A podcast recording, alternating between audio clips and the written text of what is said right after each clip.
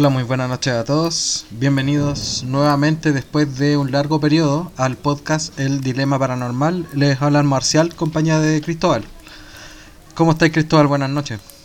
Hola, ¿qué tal todos? Eh, sí, no hemos perdido un tiempo, estamos de vuelta, recargados, para hacer otro programa más. No sé qué tan recargados en la realidad, pero bastante, diría yo. Tenemos, tenemos buen material. la tele es para la tele. esto es para el show. El show tiene que continuar, lo dijo. Tiene que continuar. Hay que continuar, precisamente. Bueno, chiquillos, em, contarles un poco. Eh, no estuvimos de vacaciones, no tuvimos ninguna vacaciones. Yo tuve problemas personales nuevamente, los cuales em, desgraciadamente perdí un familiar y eso generó un delay completo de un mes prácticamente de nuestro podcast, de nuestro querido podcast y de un eh, programa, un tema en específico que hemos querido hablar desde hace tanto tiempo y que hemos hecho ya dos programas saltándonos ese, ese tema, que ya teníamos que volver entregando lo que, lo que les debíamos, obviamente. Que, bueno, para mí es un, es un, tema bastante, ¿cómo decirlo? Global, ¿será la palabra? Eh, sí, yo creo que es un tema como común que se puede abordar desde, distintos puntos de vista, desde distintas culturas. Eh, y es bastante interesante de tratar porque yo creo que más de alguna de las personas que nos va a estar escuchando alguna vez se topó con lo que vamos a hablar, tiene su propia historia acerca de lo que vamos a hablar y, me parece que eso es como bien relevante, e interesante. Por supuesto, sin más preámbulos, partamos. Mito y leyendas, chiquillos. Ese es el programa del día de hoy. ¿Qué les podemos decir de mito y leyenda? El escritor le va a decir un par de cosas, yo le voy a decir un par de cosas, pero todos sabemos que son relatos. Relatos que pasan de generación en generación. Eh, algunos se, se, mezclan, otros se, se van eh, ahí, eh, van tomando diferentes aristas. Unos tienen una, una historia, otros tienen otra historia, etcétera. Y más de algunos hemos tenido en común, por supuesto. Y ahora, de todas maneras, lo que nosotros queremos hablar es, eh, porque lo decimos global, porque principalmente no nos queremos enfocar solamente en Chile. Nos queremos enfocar en el mundo completo, en todo lo que hay más o menos alrededor. Bueno, de todas maneras, este es el capítulo para que mi querido amigo Cristóbal, quien es eh, un... Podríamos decir que eres historiador, ¿o no? Eh, sí, técnicamente lo soy. Técnicamente lo un libro de historia, pero mi título dice que lo soy. Por supuesto, este es un programa para que mi querido amigo historiador Cristóbal se luzca prácticamente con toda la materia que hay, porque de estas mitos y leyendas hay miles. Y sí, em, bueno, yo creo que partamos con la definición como Wikipedia de esto. Porque hablamos, de mitos y leyendas, pero hay diferencia entre los mitos y leyendas eh, que son igual súper relevantes y sustanciosos para lo que vamos a hablar. Claro. Por ejemplo, estamos hablando de que es un mito. Lo, que dice Wikipedia, claramente. Dice que un mito es una, una narración perdón, maravillosa situada fuera del tiempo histórico y protagonizada por personajes divinos o heroicos. O sea, si nos trasladamos, no sé, a Grecia y todos los dioses, los semidioses y todas estas historias que se, se hablaban eh, en base a ello, hablamos de mitos. Y cuando hablamos de una leyenda, hablamos de una narración popular. Y yo cacho que ahí está el tema principal de lo que vamos a hablar hoy, que cuenta un hecho real o fabuloso y que va siendo adornado por elementos del folclore y que obviamente tiene su principal origen en la transmisión oral, es decir, de persona a persona. Yo cacho que lo que vamos a hablar hoy se asemeja o está mucho más cercano a las leyendas que a los mitos. Yo creo que sí. Entonces, ¿qué opináis? Yo creo que sí, la realidad de las cosas. Em, igual hay mitos, igual hay mitos de, de diferentes índoles, eh, sobre todo en la parte chilena y, cómo no mencionarlo, el sur, el sur chileno. Eh, pero también, claro, de lo que vamos a hablar principalmente hoy en día son más que nada de leyendas, leyendas que trascienden generaciones y que se van contando de una u otra manera y se van transformando en puta hasta hasta hitos de Hollywood. ¿Para, qué ¿Para, estamos, con weas? Hasta películas hay de cada una de las cosas. Porque el, punto de transmisión de persona a persona, de cultura a cultura en el folclore, de alguna manera va haciendo que eh, ciertas historias eh, vayan recorriendo el mundo, Latinoamérica, y vayan adoptando su propia identidad, por así decirlo. Claro. Eh, y por tengamos mitos que están a lo largo de toda Latinoamérica, pero se ven de distintas maneras. Que es lo que vamos a ir revisando en la en los ejemplos que vamos a dar. Pero también nos vamos a centrar en estos mitos que son propios también de Chile. Eh, estos como podríamos decirle mitos urbanos tal vez, que son mm. súper interesantes porque hay varios que todo el mundo conoce y también hay algunas historias por ahí que, vamos a contar acerca de, de, experiencias de gente que vivió ciertos, digamos, ciertos mitos eh, eh, en la realidad. Claro. Y, que en cierto de barrio en barrio va de repente hasta cambiando la un poquito la, la forma. La forma en la que se cuenta tenemos un mito de nuestro barrio que no sé, a lo mejor a mucha gente le, va a hacer sentido, eh, que igual es súper eh, raro. Es raro, es rarísimo. pero que, aunque nosotros queramos decir, ya, esto es un mito, es una historia que se teje en cierta persona, eh, hemos tenido resultados con la cuestión, pues, Pero lo vemos, lo tenemos bien un poquito al final, ese, esa historia. Yo creo que lo, lo, vamos a mencionar brevemente porque no hay mucho que mencionar en la realidad. Claro. Pero hay otros que sí, que tienen harta historia. Partamos entonces, pues hablemos sobre los más comunes tal vez. Eh, hablemos de la más común. de la que todos están, hablemos de la que todos están pensando en estos momentos cuando, cuando habláis de mito y leyenda, Y, habláis de, este, de, estos mitos urbanos y todo el asunto que trascienden eh, incluso de manera territorial y son globales y todo el asunto. Todos piensan en esta persona, todos. Mucho la Llorona. Yo creo, honestamente, honestamente que La Llorona debe ser eh, el, más popular de todo a nivel mundial. No sé a nivel, no sé a nivel europeo, pero yo sé de que trasciende incluso hasta México, así como. Y no incluso Norteamérica. Ya. Yo creo que todos alguna vez cuando éramos chicos hablamos de esta cuestión cuando nos reuníamos y era como que nuestra generación, por lo menos, los que somos un poquito mayores de 30, claro. Eh, o los que andan en los 30, que eran un poco traumados con la llorona cuando eran chicos, porque era muy común que se hablara acerca de este mito, que, bueno, para explicarlo, yo creo que todo el mundo lo conoce, pero brevemente para explicarlo, habla de esta eh, mujer que es un alma en pena y que busca a su hijo y que tiene obviamente la característica particular de que siempre está llorando. Qué raro con, el nombre. claro, que súper super acotado en la realidad. Que sufre y que busca a los niños. Y que cuando nosotros éramos chicos, eh, le agregaban una parte, que era que si la escuchabais, te iba a llevar. claro. Claro, como el, como el, como el hombre del saco. El viejo el saco. El viejo el saco, claro. Claro. Son personajes que son son como para como para asustar a los niños en la realidad. Sí, pues, yo creo que son como todos estos, los papás o los adultos en su época, porque igual nuestra generación éramos un poquito más ingenuos que los de ahora. Claro. Eh, y nos creíamos estas weas, pues, y, andábamos siempre un poco asustados de todos estos mitos.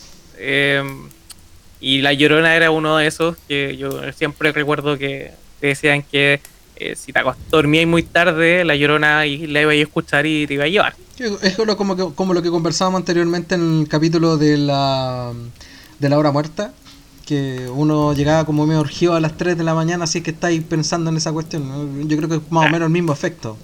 Ahora, los viejos lo ocupaban para que uno se durmiera temprano y dejara de huevear. Claro, claro. Ahora tiene, igual tiene otro, su, su trasfondo, y tiene su más historia inventada en la realidad de todo el asunto. Es, imposible, es imposible determinar si es que la leyenda o mito de la Llorona es real. porque eh, es el, um, digámosle mito, digámosle mito en, este caso.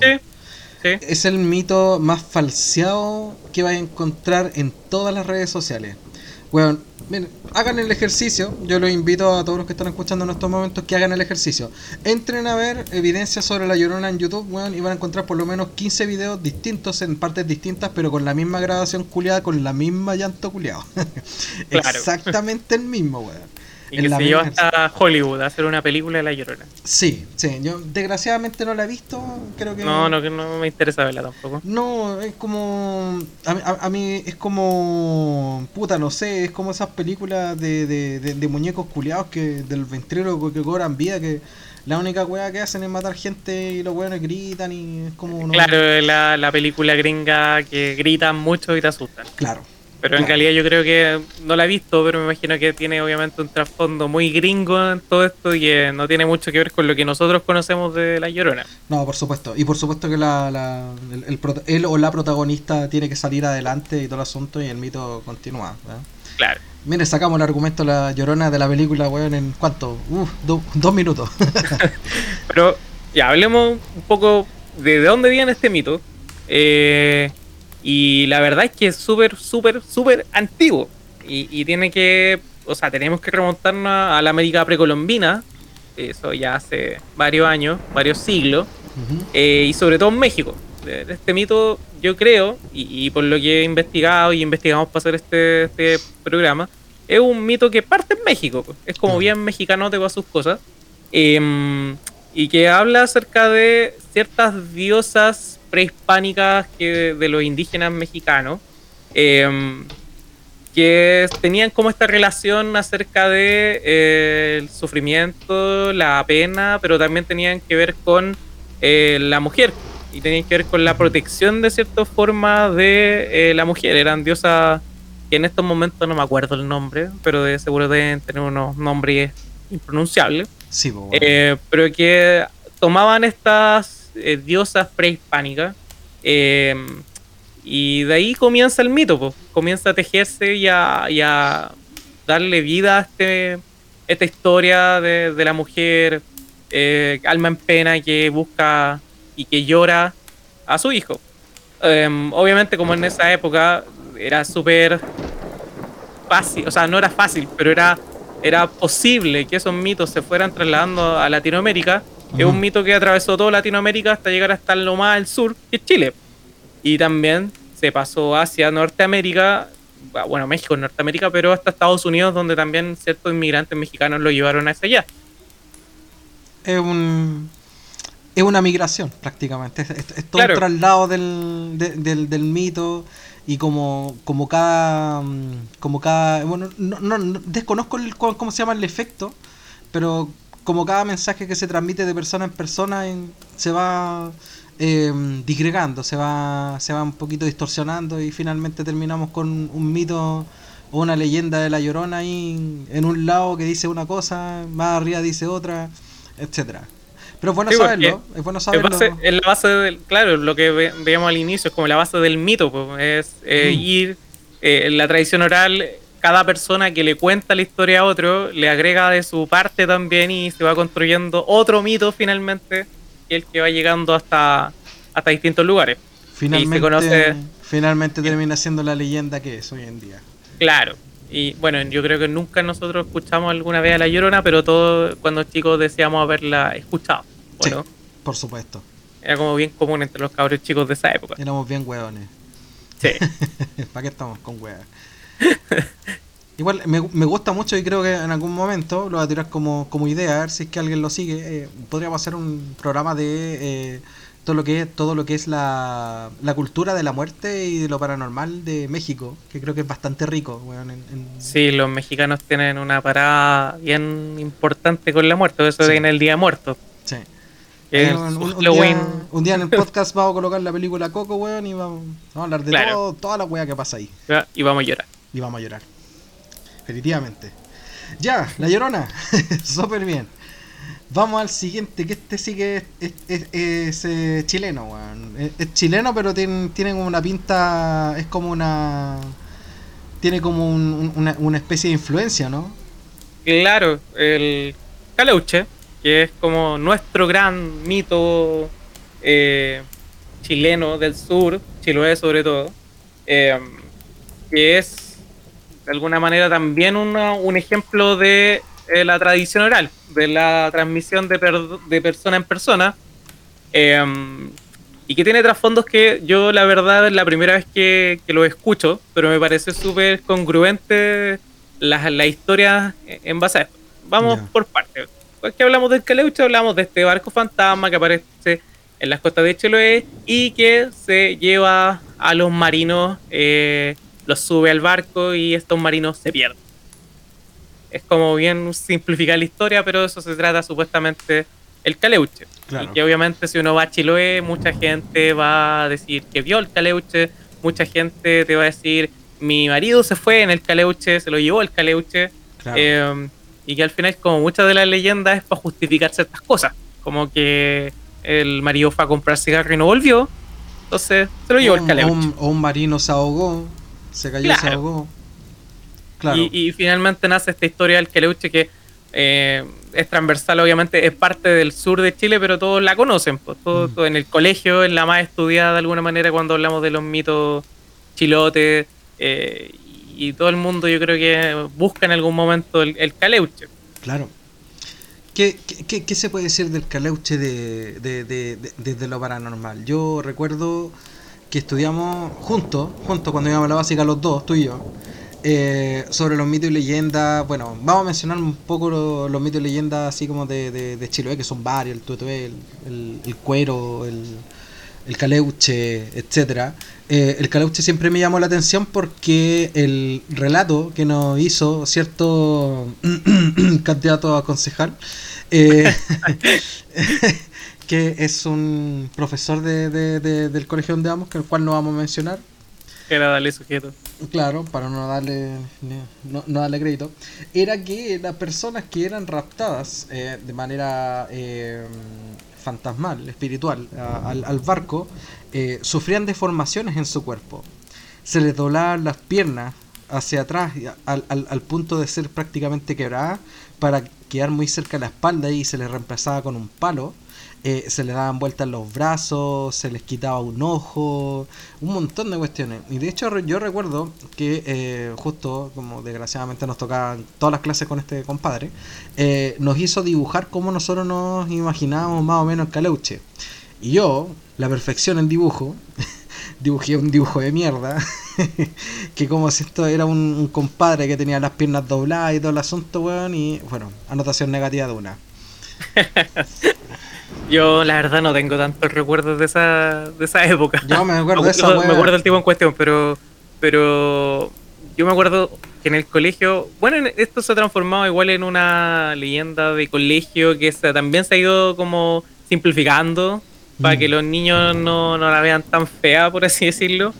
Em, porque igual la historia del colegio es terrorífica.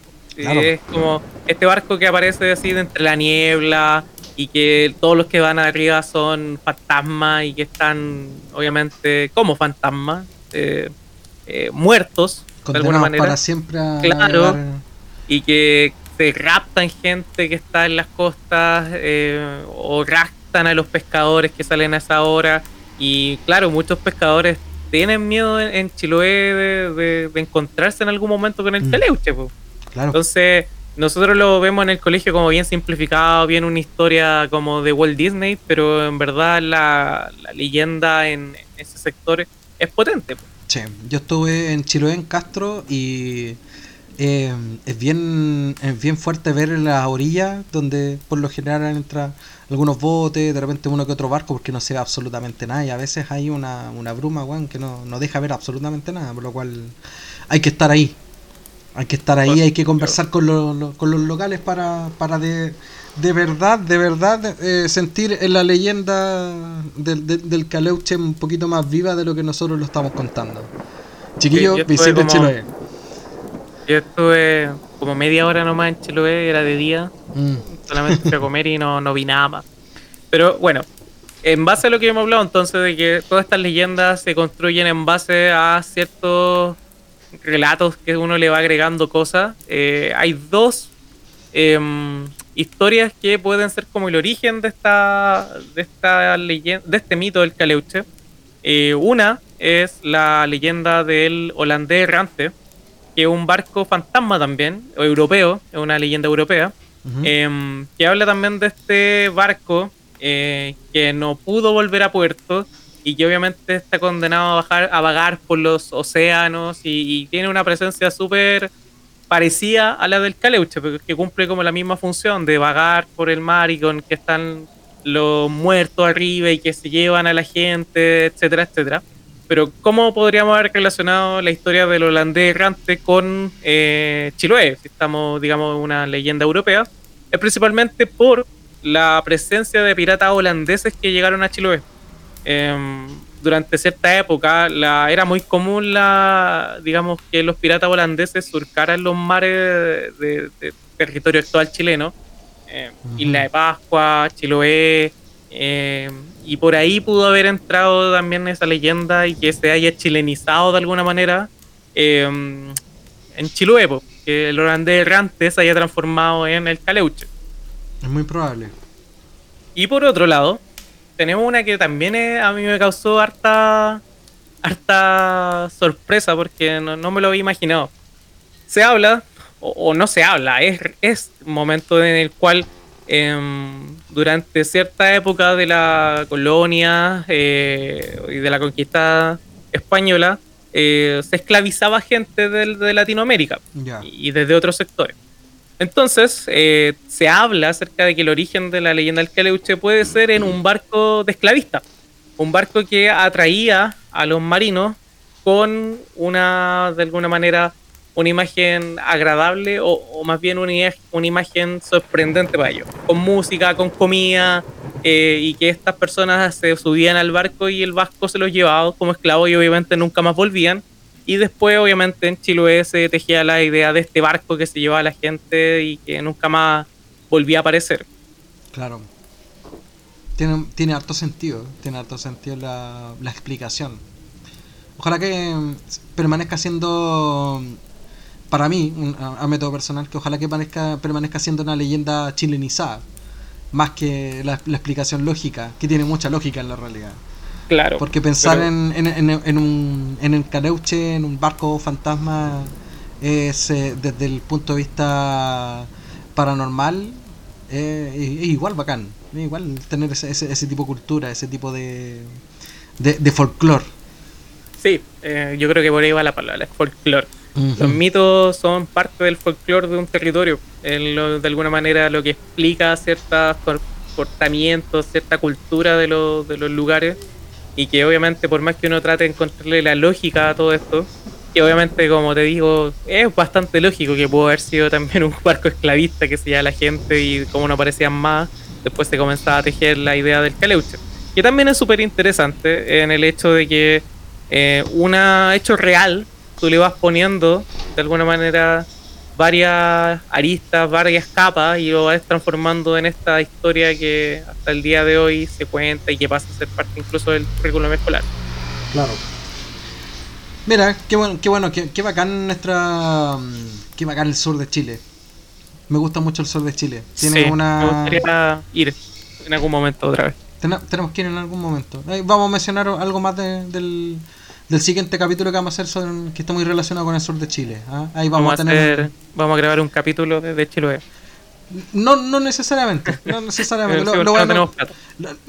aparte, y estamos en pandemia. Pero lo voy a mencionar al final del capítulo. ¿Qué más? ¿Qué, más, tenemos? O sea, tenemos miles de weas en la realidad. Pero, no podemos contarlas todas en un programa tan que queremos que sea preciso. Yo creo que variamos como a, leyendas o mitos, perdón, que son como ya más urbanos de, Chile. Obviamente el que le es chileno, pero ya hemos contado que tiene como una trascendencia eh, poco foránea también. Pero mitos que se hayan tejido urbanos, que mucha gente haya dicho que existen porque lo vivieron. Em, y yo creo que hay uno en específico que es bien santiaguino, eh, aunque la idea de esta también puede ser foránea, pero es la rubia de Kennedy. No sé si has escuchado alguna vez acerca de la historia de la rubia de Kennedy. Pero por supuesto que... Hizo una serie incluso acerca de la rubia de Kennedy. No, sí, sí lo he escuchado. Pero no, no conozco al 100% la historia. Así que Lucas sé. una rubia de Kennedy es una, una leyenda, no, perdón, un mito, eh, que se comienza a hablar en Chile desde fines de los años 70, comienzo de los años 80. Es decir, plena dictadura. Plena dictadura. En donde eh, mucha gente que transitaba por la avenida Kennedy, sobre todo taxistas eh, y autos particulares, hablaban acerca de esta mujer rubia que los hacía parar, se subía, les decía dónde iba y a los pocos cuadras esta persona desaparecía. Era mm. como un fantasma que se desvanecía en los autos y que no había eh, explicación. Y hasta ahí es como la típica eh, mito urbano acerca de que a esta persona le pudo haber pasado, a mi amigo del amigo le pasó, pero que en Chile, o, particularmente esta, em, cuenta con, digamos, pruebas. Mucha gente fue a las comisarías a relatar el hecho. De hecho, en las comisarías hay o, debió quedar constancia de las constancias, valga la redundancia, que la gente que se le aparecía la rubia de Kennedy la mm, relataban. Aunque también detrás de todo esto puede haber también un voladero de luces. La dictadura militar era bien buena para los voladeros de luces e inventar ciertas cosas, como el que veía a la Virgen, no sé si hay escuchado mm. esa historia. Eh, que era más, digamos, más chanta que. porque era un voladero de luces de parte de la, de la dictadura. Pero la rubia Kennedy se fue transformando en este mito urbano en donde mucha gente incluso pasaba por la avenida Kennedy para ver si se subía su auto. Qué, qué difícil el poder intentar eh, determinar algo así en, un periodo tan oscuro como la dictadura, cuando sabemos que mucha de la, mucha de la información que está o podría estar por ahí entre medio de, de quizás, no sé, una, la biblioteca nacional o el registro de, de, carabineros o de los, de los milicos eh, podría ser realmente real o no, podría haber sido otra cosa o no, eh, es, es, difícil. Sí, pues hay muchas, eh, la, digamos, las comunicaciones por parte de la dictadura militar en Chile solían incluir este tipo de hechos como voladero de luces, como dijeron antes, para desviar la atención. pero no quita que mucha gente eh, fue a las comisarías finalmente a relatar el hecho y existe constancia de, aquello. Ahora bien. Si hay algún taxista escuchándonos, por favor que, no, que nos aclare. Por venía Kennedy, pero... y aquí lo quería, lo quería enganchar con otra historia parecida que, que no sé si tú la, la querís contar. Sí quiero, sí quiero contarla. Eh, voy a partir diciéndolo porque quiero que esto sea en honor a, mi papá. Mi papá falleció hace poco y él era un chofer, una persona súper dedicada a su trabajo que tuvo que trabajar desde muy chico y mm, lo único que logró aprender a hacer para poder eh, ayudar a su familia y es crear la nuestra eh, y darnos todo lo que nos dio fue trabajar como chofer. Él partió siendo auxiliar y siempre trabajo para el norte. Eh, es un poquito difícil hablar de esto, pero voy a tratar de relatarlo de la mejor forma posible, tal como él lo decía. La, tenemos, dos, tenemos dos historias de él, en la realidad. Eh, la primera es cuando él era bien joven, no manejaba mm, todavía, y eh, trabajaba para Chilebus en el terminal que estaba anteriormente en Alameda con los héroes, salen hacia Arica con 15 pasajeros. Y tienen pasajeros que son los pasajeros del el terminal y tienen los que se llaman los conejos, antiguamente llamados. Que eran los conejos? Eran personas que se subían a, en diferentes paraderos y pagaban el pasaje con un boleto especial, específico, para poder eh, llegar a un destino de repente entre medio, etc.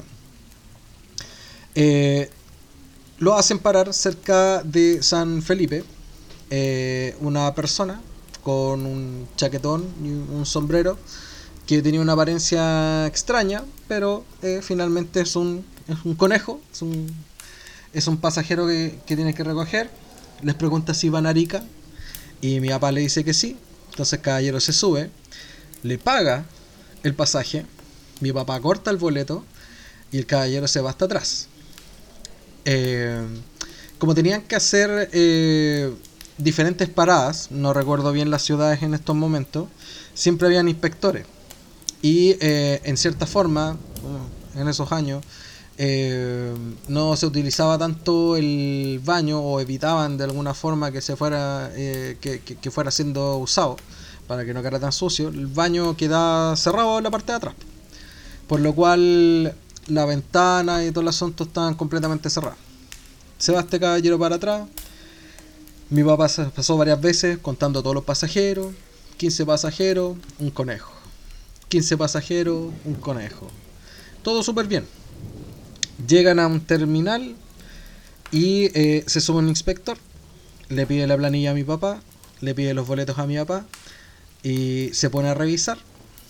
Y llega de vuelta y le dice: Oye, weón, te falta un pasajero. Y mi papá: No, no falta ningún pasajero te falta un pasajero, el, conejo no está. tenía un cortado un conejo aquí, no, no, está, no, está el, pasajero. Hicimos bajar a todas las personas del bus. El bus no paró de ninguna forma hasta donde llegar, desde que le pararon a esta persona, hasta poder llegar al destino donde estaba este inspector. Hicieron bajar a todas las personas del bus y a la persona no la encontraron. Mi papá se quedó con el dinero y se quedó con el boleto cortado de un conejo de una persona que desapareció completamente. Esa es una de las historias que más nos repitió mi papá en, su, eh, en sus viajes a Arica. Sí, esa, esa es una de las historias. Eh, para contextualizar un poco, eh, esta historia la, la, escuchamos varias veces. Muchas. Y muchas veces, y de hecho son muchas, pero vamos a contar un par nomás porque de hecho son varias. Eh, y la solía contar tu viejo cuando estábamos en tu casa en un asado y de repente empezamos a conversar y tu viejo empezaba a contar todas las historias de cuando él era chofer y viajaba para el, norte. Y, a mí siempre, siempre me quedó la, la, la, idea de que todas estas cosas siempre pasaban para el norte, como que del norte uno se olvida, pero es bien cuático y, si uno conversa con gente que suele viajar por el desierto, para el norte, siempre cuenta estas cosas que son bien cuáticas, sobre todo las animitas que hay en el camino, que hay muchas. Eh, los viajes de noche, yo me acuerdo que tu viejo hablaba de que cuando iban hacia, no me acuerdo, Arica puede ser, Calama, no recuerdo, que muy de noche transitaban por ahí y se veían estas, veía como antorchas en el camino y, y me acuerdo que él decía que él estaba comenzando, entonces le preguntaba como ingenuamente al, al chofer, oiga, ¿y qué onda? ¿Por qué la gente hace fuego en el camino? Y el chofer como que se cagaba la risa y le decía, como a ver alguien aquí, estamos en pleno desierto, fuera de hacer no sé cuántos grados bajo cero, es imposible que haya alguien aquí. Y, y, era cuático. Es cuático.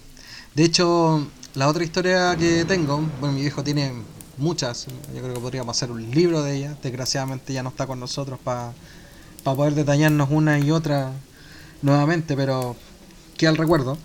Eh, es precisamente otro también estando siendo el auxiliar. Recuerdo que él, eh, estaban pasando por tiempos bajos y llevaban pocos pasajeros. También él siempre hizo el tramo de hacia Arica, eh, hacia el norte. Y la mayoría de las veces que le tocaba trabajar era de noche porque intentaba tomar la mayor cantidad de turnos posible para poder tener casa, que no nos faltará nada. Eh, en ese tiempo, de todas maneras, mi hermano mayor está vivo, en, realidad. Yo todavía no, parece que no, no aparecía todavía. es difícil eh, citar la, fecha o el año exacto. Pero cuando él empezó, eh, dentro de las cosas que le pasaron, hubo un periodo en el que tenían pocos pasajeros. Entonces se fiaban muchos de estos, de estos conejos de estas personas que recogían en la mitad de la carretera, en algún paradero, etcétera, eh, porque era plata que finalmente entraba, entraba para ellos. Iba con un, viejo, un, compadre ya experimentado en el bus, y de repente mi papá vislumbra una persona y la ve y la ve y le dice al, al cómo está el chofer, bueno, para, para, para el bus, para el bus, bueno, hay una persona que, que está tomando el, que quiere tomar el bus. Y el chofer se ríe y le dice como, no, weón, no hay nadie, weón. Weón, paremos el bus, weón. Hay que, hay que tomar a esa persona que está ahí, weón. Weón, no hay nadie, en serio, weón. Weón, hay que parar el bus y todo el asunto, ya. Y el viejo le concede y dice, ya, perfecto. Paremos el bus, anda a buscar a tu pasajero. Mi papá baja, estamos hablando de eh, pleno desierto, oscuro, sin ninguna luz ni nada por el estilo, y se pone a buscar al pasajero incluso con linterna y no lo encontró en ninguna parte. Y eso que está a metros. Y lo vio. Y él está 100% seguro que lo vio. Y el viejo estaba completamente confiado y le dice, súbete de nuevo, Teobaldo, te voy a contar. ¿Veis lo que hay allá? No. le dijo mi papá. Un poquito más allá, si tú veis en el día, hay cementerios que son de las salitreras. Aquí nunca voy a pillar a ninguna persona viva.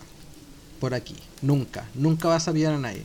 Y si veis a alguien aquí que quiere tomar el bus, no le pares. Continúa andando.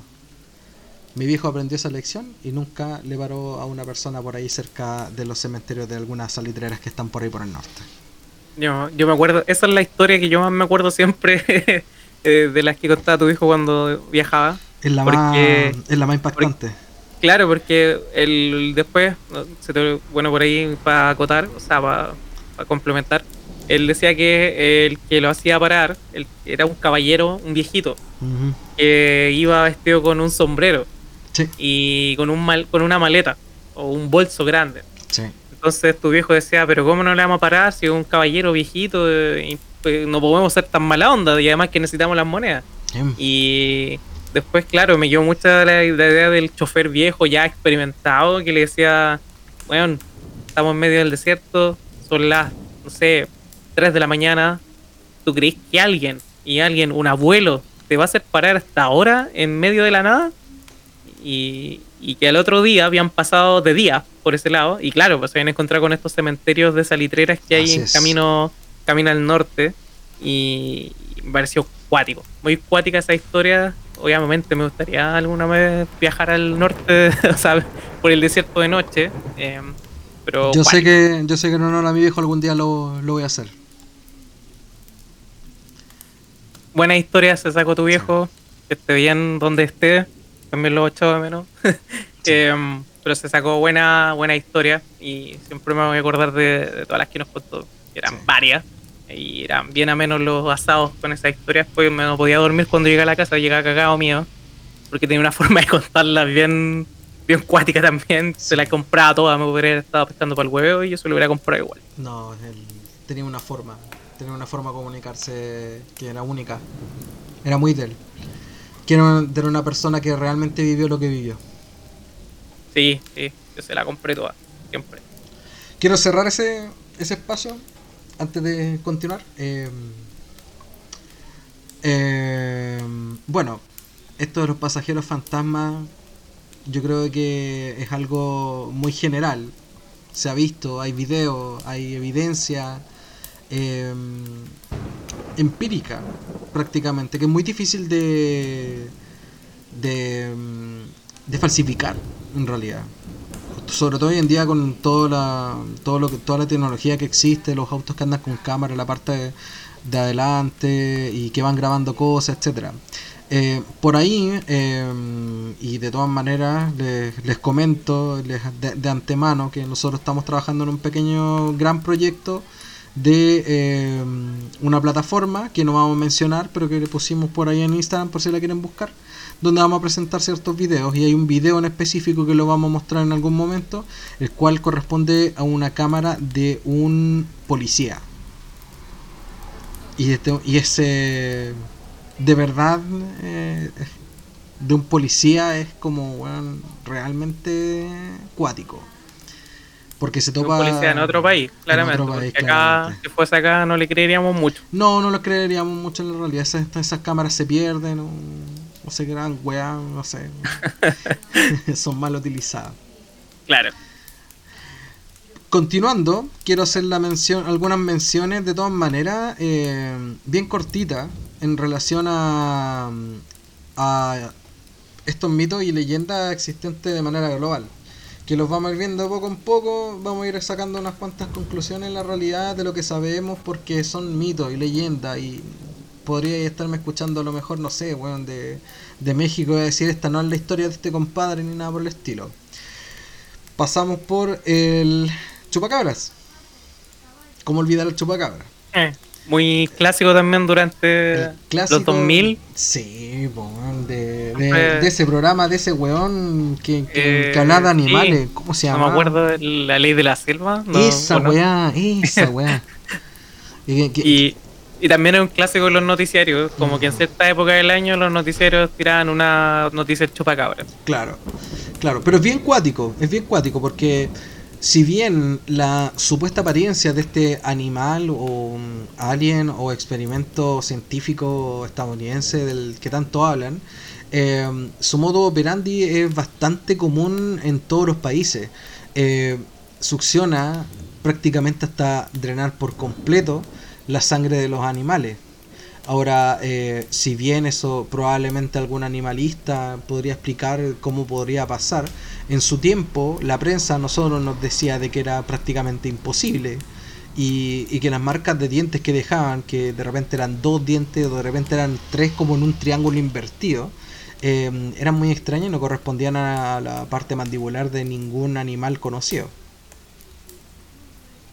Sí, eh, fue, por eso digo, fue acuático durante esta época, como que ahora como que ya no se pesca mucho, es como que ya pasó, pero me acuerdo que en esos años había como muchas imágenes de chupacabra, desde mm. un mono que caminaba en dos patas hasta y era como muy parecido, no sé, un puca ratón. Sí, bueno. hasta un animal más chico, no sé, en verdad era como muchos de hecho, había gente que me acuerdo que en ese programa, no me acuerdo si fue en ese programa, pero como que trajeron al chupacabras. Aquí está. Claro. No? Sí. Sí, se lo trajeron, se lo trajeron. Sí, sí yo, yo recuerdo haber visto esa weá y era como medio raro, no sé. Pero después lo dibujaban de otra, de otra forma y todo el asunto y era súper cuático. Ya, ese es uno. El chupacabra, weón, no, no, requiere de mayor explicación en la realidad. Chupa cabras, weón. o sea, si no están entendiendo chupacabra, eh, no sé. no sé cómo te lo explico. Eh, hablemos de John Wick. Yo, yo tengo, tengo uno. Ah, ya, dale, No sé si. Antes de John Wick. John Wick. Em, el hombre polilla. No sé si he escuchado hablar alguna vez del hombre polilla. O sea, que me lo he mencionado varias veces, weón, y no lo he escuchado nunca, eh, cuéntalo. Ya, el, hombre polilla supuestamente es, obviamente, como te lo explico, un hombre polilla. un hombre un hombre alado. que, que, supuestamente eh, aparece en ciertos lugares. Em, y que se hizo famoso durante eh, la Guerra Fría porque apareció su primera aparición, entre comillas, es eh, la catástrofe de Chernobyl. Em, porque se cuenta, o la historia es que el hombre polilla aparece para anunciar ciertas catástrofes eh, que van a ocurrir. Es mm. como un pájaro mal agüero, podríamos decir, entonces supone que donde aparece el hombre polilla, algo va a pasar, algo malo. Entonces, como que se, hay registros, obviamente, de que se le vio durante eh, o los días anteriores a la catástrofe de Chernobyl, eh, que ocurrió en Ucrania cuando esta central eh, nuclear hizo tuvo un accidente y finalmente hasta el día de hoy esa weá está llena de radiación y que es inhabitable. pero tengo una historia más cercana a mí que me la contó mi hermano. Ya. Mi hermano fue eh, hace un par de años al Cajón del Maipo. y fueron a un sector como campestre de camping, pero no un camping así como los comunes donde uno es como bien concurrido, sino que como una comunidad hippie donde era como poca gente la que llegaba y estaba como bien metido hacia los cerros. Ah, y fue el año en donde eh, fue el aluvión el gran aluvión que dejó una mm. más o menos, murió mucha gente. Em, fue, fue muy fuerte. Entonces mi hermano me comenta que un día eh, estaba con sus amigos en la noche y ellos estaban cerca de un, una especie de criachuelo, podría decirse, una laguna con una piedra grande, como una especie de mirador. Entonces eh, me dice que lo vieron todos, un tipo, una, digamos, alguien parado sobre la piedra entonces ellos pensaron que era un, no sé, una persona que se iba a tirar un piquero a la laguna. Pero que en ese momento el tipo los abrió los ojos y tenía una mirada así como unos ojos brillantes muy rojos y voló. Y quedaron todos para la cagada. ¿Qué fue eso? ¿Por qué vimos esto? ¿Qué pasó? Y no se dieron explicación. Ya pasó, vamos a acostarnos. Y al otro día fue la aluvión, eh, mi, hermano me contó que era un día muy bonito, que no había ni indicios de que fuera a haber un, una lluvia potente y que de un momento a otro se nubló, cayó un nubarrón gigante, o un aluvión y yo la caga. Y con la salvedad que el lugar donde ellos estaban no pasó nada. de hecho, tuvieron que caminar kilómetros, darse cuenta que estaba la cagada y había un, mucha gente perdida, que había muchos familiares que andaban con la foto de sus familiares buscándolo. Y fue muy cuático. Y esa historia fue bacán porque la contó y yo quedé alucinado. Dije, oh, eso fue bacán, como vieron al hombre polilla. Salvó a tu hermano, podría decirse. Sí. Mira qué bien. Mira qué bien, no, no, tenía idea del hombre polilla. No, nunca había escuchado hablar. O sea, te he escuchado hablar mucho de él, pero nunca lo había escuchado la historia. Sí, eh, se supone que su historia es básicamente que predice catástrofes que van a ocurrir porque no sé por qué.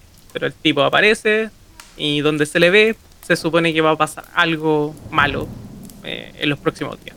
Mm. Bueno, qué bueno, qué bueno. Ya, John Wick. ¿Quién ha visto John Wick? Todos hemos visto John Wick. ¿La película John Wick? La película John Wick. Claro. A John Wick le dicen. A John Wick le dicen el Baba Yaga. Y Baba Yaga precisamente es una leyenda, es una de la mitología eslava. Baba Yaga es como una especie de. Bueno, tiene, tiene como muchas formas. Es como una especie de bruja. Eh, tipo con patas de hueso. Algunos en, Rusia hablan de ella también con patas de, eh, de, gallina, que em, dentro del folclore ruso y dentro de las distintas facetas em, se habla de esta versión del, del hombre del saco, o también podría decirse de la llorona, que Baba Yaga es una entidad que eh, secuestra a los niños que se portan mal. Y de ahí em, se los lleva en un saco y se los come. Y de ahí viene la asociación directa a, John Wick, que es eh, esta película, esta franquicia de nuestro querido Keanu Reeves, que lo amamos con todo nuestro corazón. Es nuestro Dios todopoderoso. Un buen sujeto. Un demasiado buen sujeto. Que efectivamente este tipo es como una, una máquina prácticamente de matar. Y se le da el apodo de vaga llega porque prácticamente el weón que se le pone enfrente, weón, va a cagar. ¿cachai? Así como están, puede darse por muerto.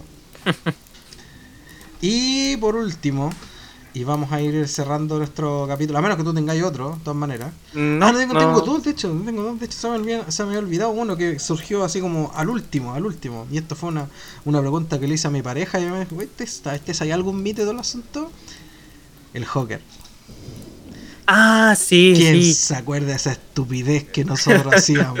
Puta que no es que de verdad, de verdad no me voy a salir de toda la seriedad que intento darle el programa a todo el asunto, pero puta que éramos hueones, weón, de verdad. Yo me acuerdo, hacíamos bailar. La leyenda. Vamos las masas de cartas para sacar eso. Mono. Sí, pues bueno, la leyenda cuenta de que si tú te cortabas un dedo y colocabas sangre en las cuatro esquinas y gritabas baila el Joker, baila. el Joker se ponía a bailar y salía el diablo, weón, concha su madre, weón. Es que me da hasta vergüenza decirlo. Fueron buenos tiempos, comprábamos los mazos de cartas en la feria para poder sacar los tokens. Juntábamos lucas para comprarnos los mazos de cartas, weón. Quizás nosotros de Conchalí éramos más hueones que el resto del mundo. A lo mejor no algunos se van a hacer los hueones y decir, no, nosotros no jugamos al Joker. Pero yo le preguntaba. todo el mundo de nuestra edad jugaba esa weá. Sí, todos, todos jugaban ese juego del Joker. De hecho, de hecho, eh, a mí me gustaría encontrarlo en algún momento. Hay dos cosas que yo tengo pendiente de encontrar que la he estado ubicando, pero por todas las partes de internet y lo voy a seguir ubicando estoy 100% seguro de que alguien en alguna parte hizo una animación de eso, que era bastante buena, era animada, y era súper buena, era en, tiempo en el boom de las animaciones Flash. Estaba hablando de Roberto Manfinfla, de todas esas weas. ¿ya? Y, y yo llegué a, esa página, desgraciadamente no recuerdo el nombre, eh, llegué a esa página gracias a un compadre que se llama David Firth que hizo una animación súper, pero súper, súper cuática en relación a un weón esquizofrénico que, que mataba a la mamá. Y me quedé pegado en esa página, weón, un verano completo. Tanto así que el notebook se me quemó. En pleno verano el notebook se me quemó. Imagínate. Y eh, el más eh, el más conocido y desconocido dentro de todo lo que es la la mitología, la leyenda, sabéis que es increíblemente difícil llevarle el rastro de dónde viene, porque viene de tantas partes y tiene tantas historias de su inicio, que es, bueno, es, absolutamente imposible saber de dónde salió la wea. El cabeza chancho. Verdad. Me acuerdo que eh, durante una época había un programa en el Mega que se llamaba El otro lado del espejo. La otra cara del espejo. La otra cara del espejo. Sí. Y ahí mostraron, hicieron como una recreación del cabeza de chancho, que era muy, obviamente para la época era muy impactante, pero al día de hoy era muy burdo. Sí. Em, pero claro, yo creo que en esa época igual creíamos con el cabeza de chancho. Pero ojo que, eh, ojo que esa mm, esa, esa, historia es buena porque no está enfocada en el cabeza chancho, sino que está enfocada en una cuestión completamente aparte, pero mezclaron justo la historia del cabeza chancho en, esa, en ese capítulo. Debería, Mega debería sacar esos capítulos. Estoy completamente de acuerdo con el César, el Cesarito de, de críticas ese de que la otra cara del espejo, weón, es una joya que debería estar en alguna parte, weón. ¿Yo cacho de estar en YouTube? No está, po, no está, ¿No? no, no está. Muy difícil encontrar. Yo debería volver, así como eh, ¿cómo se llama? TVN estrenó Mea Culpa y El Día Menos Pensado. Y yo no me lo. Ahora lo, hace poco lo estaban dando y lo veía. Era acuático para su época Mea Culpa y El Día Menos Pensado. Sí. Eh, creo que deberían estrenar esos viejos mm. viejos capítulos de. ¿Cómo se llama? el otro lado del espejo, la otra cara del espejo. La otra cara del espejo, córtala, pues, weón. La otra cara del espejo. bueno, lo mismo, a buen entendedor, pocas palabras. El cabeza, de chancho en una persona con cabeza de chancho. Voy a intentar resumirlo en pocos segundos eh, lo que he encontrado en internet. Unos dicen que viene desde Valparaíso, otros dicen que viene desde Talagante, otros desde Win, otros desde Curacaví. Eh, habla de una familia, de una persona que fue eh, un hijo, él trajo a su madre y para maldecirlo eh, se le condenó a tener una cabeza chancho para siempre y desde entonces vagaba por los cerros buscando comida. y ahí viene lo acuático, o sea, eh, esa es la historia por ahí, por, por, por Talagante, por Curacaví, por esos sectores, ¿cachai? Por Win, en la cual cerca de las 3 de la tarde, cuando los lugareños están ahí eh, tomando siesta, estamos hablando de los, de los años 1930, 1940, eh, efectivamente estaba este compadre que llegaba a tocar las puertas y todo el asunto para comerse la comida de los, de los campesinos. O sea, wow. Wow. Y también está la que la versión de Valparaíso, puerto principal, en la cual se habla de que el cabeza chancho anda de noche, es la cruza entre un humano y un chancho, lo cual me parece grotesco, y em, anda buscando siempre comida en los basureros y que la gente también en los mismos tiempos, los 30, los 40, dejaba comida afuera para que el cabeza chancho no entrara a comérselos a ellos. Igual en Valparaíso yo creo que no es muy difícil ver el KS Chancho. Mm, yo creo que hay varios KS Chanchos por ahí. Sí.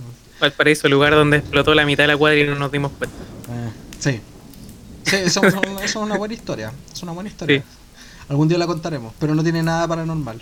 No, al solamente, contrario. Una solamente una historia de, borrachos. Claro. Vamos con el, el último, que es como nuestro mito local de nuestro barrio. A lo mejor por eso yo decía, a lo mejor hay gente que también lo, ha escuchado o, tiene otra parecida, que es el afilador de cuchillo. El afilador de cuchillo es... Para hacer una contextualización de que el afilador de cuchillo es un oficio que igual es viejo, de, yo diría de hace, no sé, 20 años, eh, donde pasa un señor con un rústico aparato que generalmente era como una rueda de bicicleta que tenía una especie de lija para afilar cuchillos y que era muy normal que la gente afilara los cuchillos eh, y las tijeras con ese tipo de persona o de oficio. Claro. Y que en nuestro barrio, nosotros vivimos en Conchalí, o vivía ahí en Conchalí, em, pasaba este señor y tenía una característica, que pasaba con una zampoñita que era de juguete, que venían en la feria, en los ferias artesanales, era como para niños, y la hacía sonar. Y tiene un sonido muy característico que todo el mundo en esta cuadra lo conoce.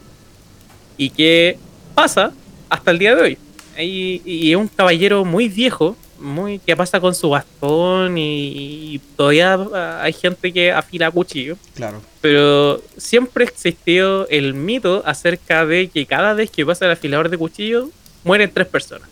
Así es. Y lo podemos confirmar que siempre que pasa el, afilador de cuchillos se muere gente en esta cuadra. tengo que decir que desgraciadamente una de las personas que falleció cuando pasó el afilador de cuchillos fue mi papá.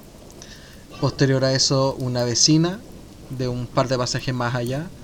Y luego nos enteramos de otro deceso en Parral. En las cercanías de donde vivimos nosotros. Así es. Anteriormente. anterior, claro, anteriormente. También, murieron tres personas. Em, y no pasa siempre. Es como que cada ciertas temporadas pasa el afilador de cuchillo. Y, em, y uno escucha que toca su zampoñita y es terrible porque por más que fue parece cachiste, es verdad, cada vez que pasa ese señor, muere gente. Mm.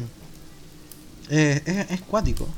Es cuático todo, todo, lo, que, lo que tiene que ver con, con, con, con ese tema. Y bueno, no solamente en esta cuadra, yo he hablado con gente de que vive un poco más allá de nosotros, en otros lugares, que también lo, lo, relacionan, que, también pasa de la fila de cuchillo y muere gente. Y también he hablado con gente que eh, lo asocia con los organilleros, con esta persona que mueve la palanquita del organillero y toca una canción, no sé si los cacháis, que es muy común, que andan con los chinchineros siempre. Y cuando pasan los organilleros es como que le atribuyen la misma cualidad que al afilador de cuchillo. Ya. Mira, no, eso, eso no lo tenía. Sí, lo contó, me lo contó una amiga mi mamá que también vive por aquí. Eh, pero ella como que le teme al organillero. Que, cada vez que pasa el organillero muere alguien. Entonces la gente se esconde. por si nadie les da plata y nadie afila sus cuchillos. Yo nunca he afilado, nunca he visto a nadie afilando sus cuchillos con, con él, si te soy bien sincero. Eso, es lo cuático, que nunca, he visto a nadie. Y muy pocas veces uno escucha el sonido, pero muy pocas veces ve a la persona. Yo lo he visto como una vez. Eh, y lo identifiqué como un caballero muy viejo. Bueno, ¿qué se puede decir en la realidad? Eh, los mitos y leyendas van pasando de generación en generación. Son relatos de este tipo, de lo que hemos conversado hoy en día. Eh, cosas raras que pasan, que son en parte ficción, en parte el relato, y la parte de la realidad. Y es, eh, está todo tan mezclado, está todo tan bien unido que finalmente te hace una historia bien fantástica que es poquito difícil, salvo por los testigos, por, quienes los cuentan, eh, decir cuánto es verdad y cuánto no.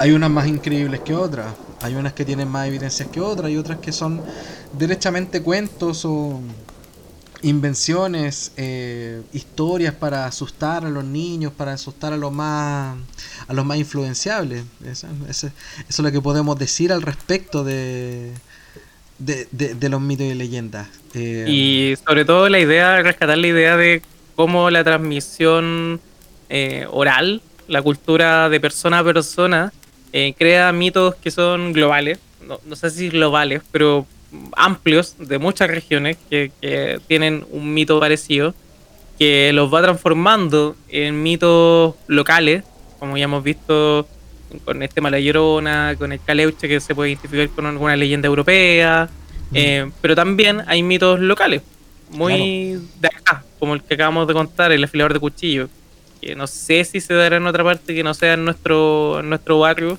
y que es muy cuático el hecho de cómo se ha ido construyendo este miedo al afilador de cuchillo o estos anuncios en base al afilador de cuchillo que cada vez que pasa va a morir alguien.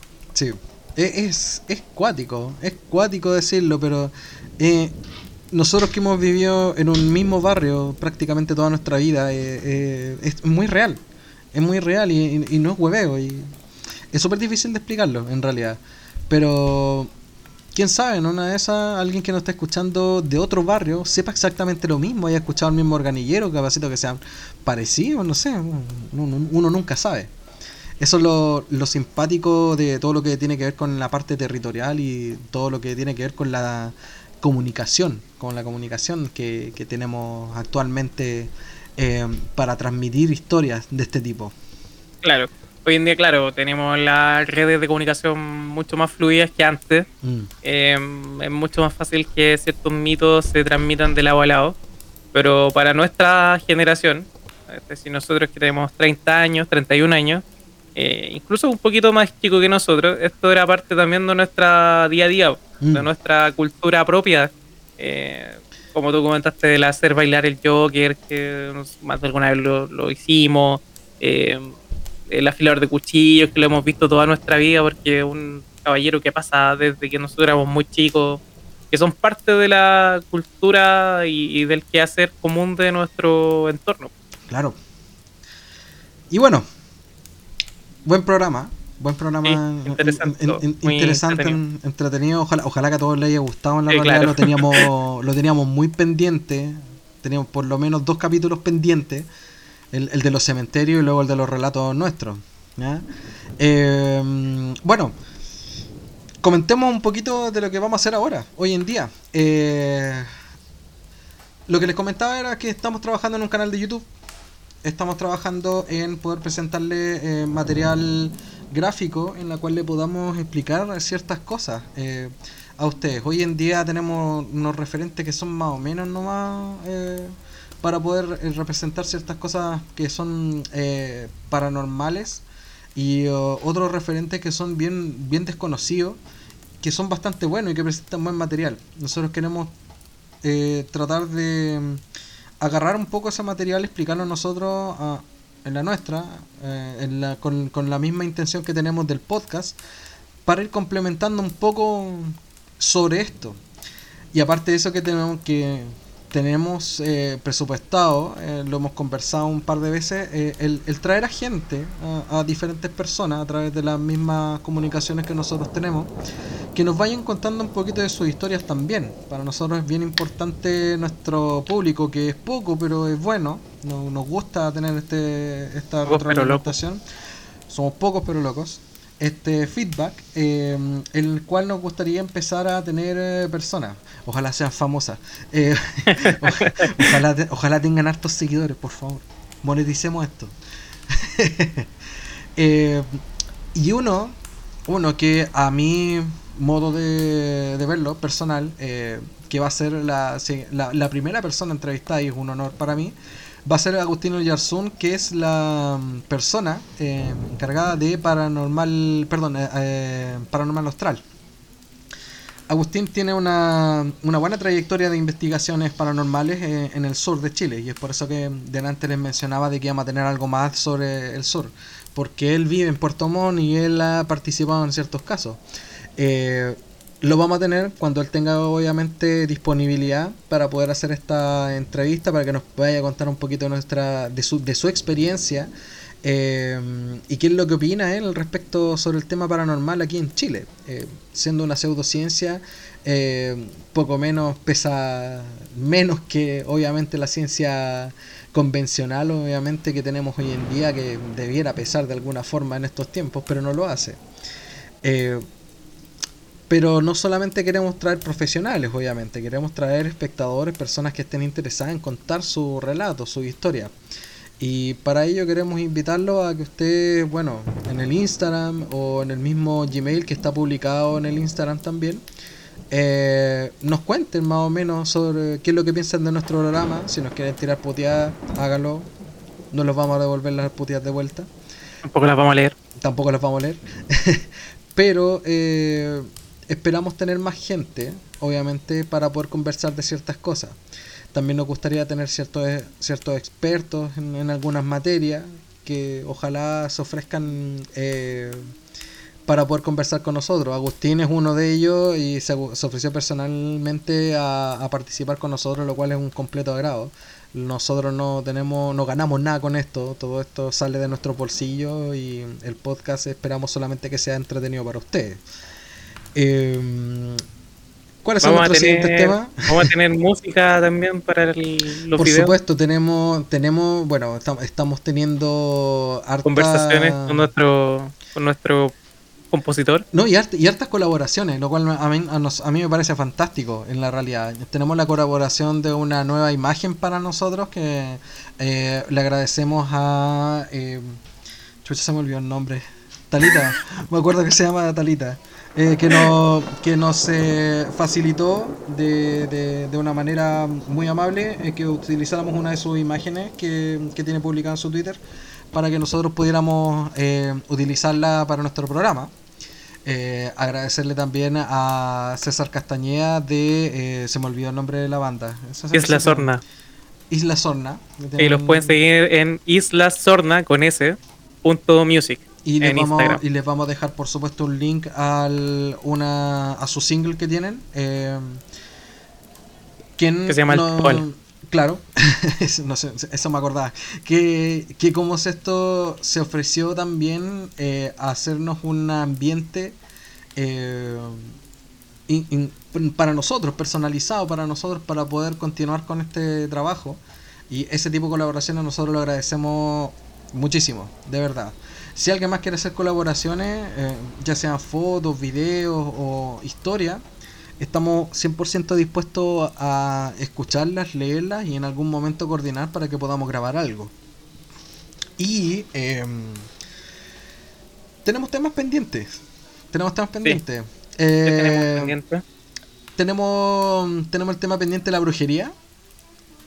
Eh, yo participé ayer en un programa, en un, en un en vivo, eh, que tuvo unos cuantos problemas técnicos, pero se escuchó bastante bien, sobre psicofonía. Yo creo que nosotros podríamos hacer uno, uno bastante bueno.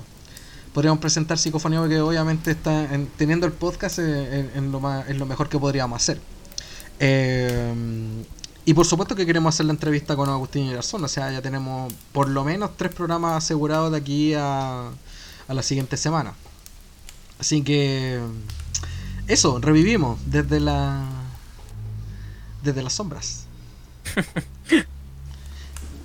Voy a... Mm, me van a disculpar un poquito, voy a cortar la música, voy a cortar el, el, audio interno atrás porque eh, a método de quiero dedicarle unas palabras a mi papá eh, utilizando esta, esta, este canal. Agradecerle por todo lo que todas las historias que nos aportó tanto a ti y a mí como a todo nuestro grupo de amigos. Nosotros somos un grupo de amigos de hace ya, ¿cuánto? Más de 20 años.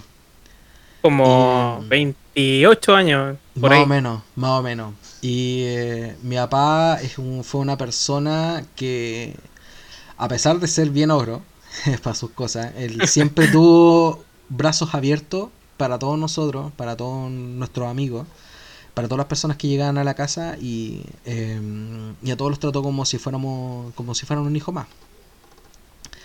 Yo estoy muy orgulloso de haber sido su hijo y em, espero ojalá que donde esté esté orgulloso de lo que estamos haciendo. Eso quería decir. Quería despedirme con ese saludo a mi papá, un besito al cielo, o donde estés manejando en alguna carretera, norte al sur, por donde estés eh, repartimos tu ceniza en la carretera tal como tú lo deseaste y creo que de esta forma eres realmente libre. Y eso para mí eh, me genera una sensación de tristeza y satisfacción al mismo tiempo.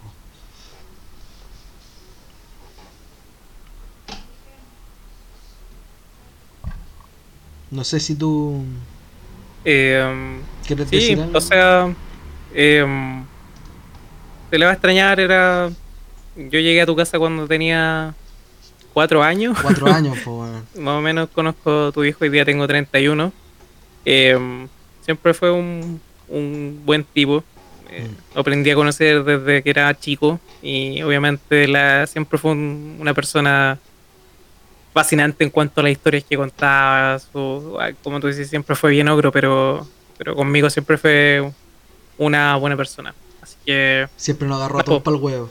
Sí, fue. Su, sentido del humor también se agradecía. Sí. Así que, donde quiera que esté, no sé dónde estará la gente. Eh, que le vaya bien, pues. No, nos encontraremos en algún momento, si es que. Si no, fue un agrado haberlo conocido, así que.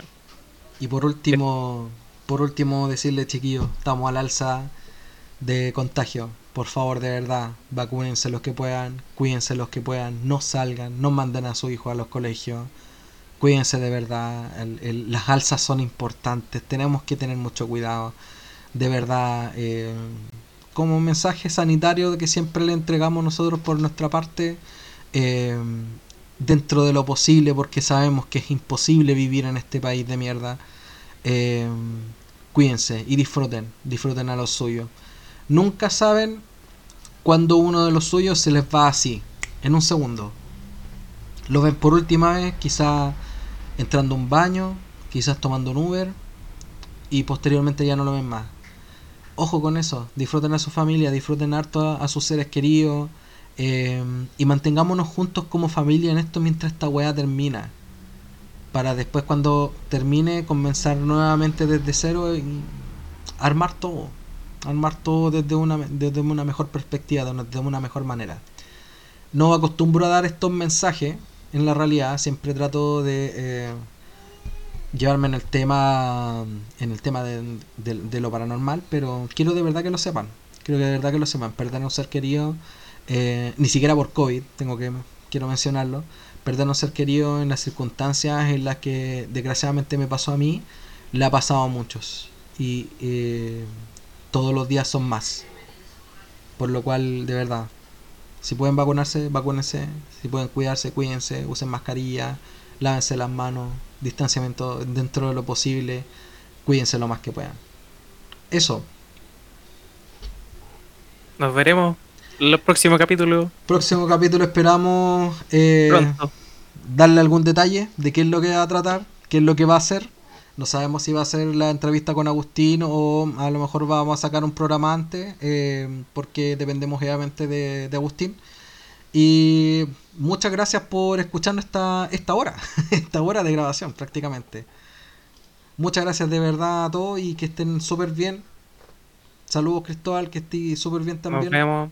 Muchas gracias a todos por escucharnos, así que cuídense y nos veremos o escúchanos en las próximas entregas del podcast. Muchas gracias por todo y buenas noches.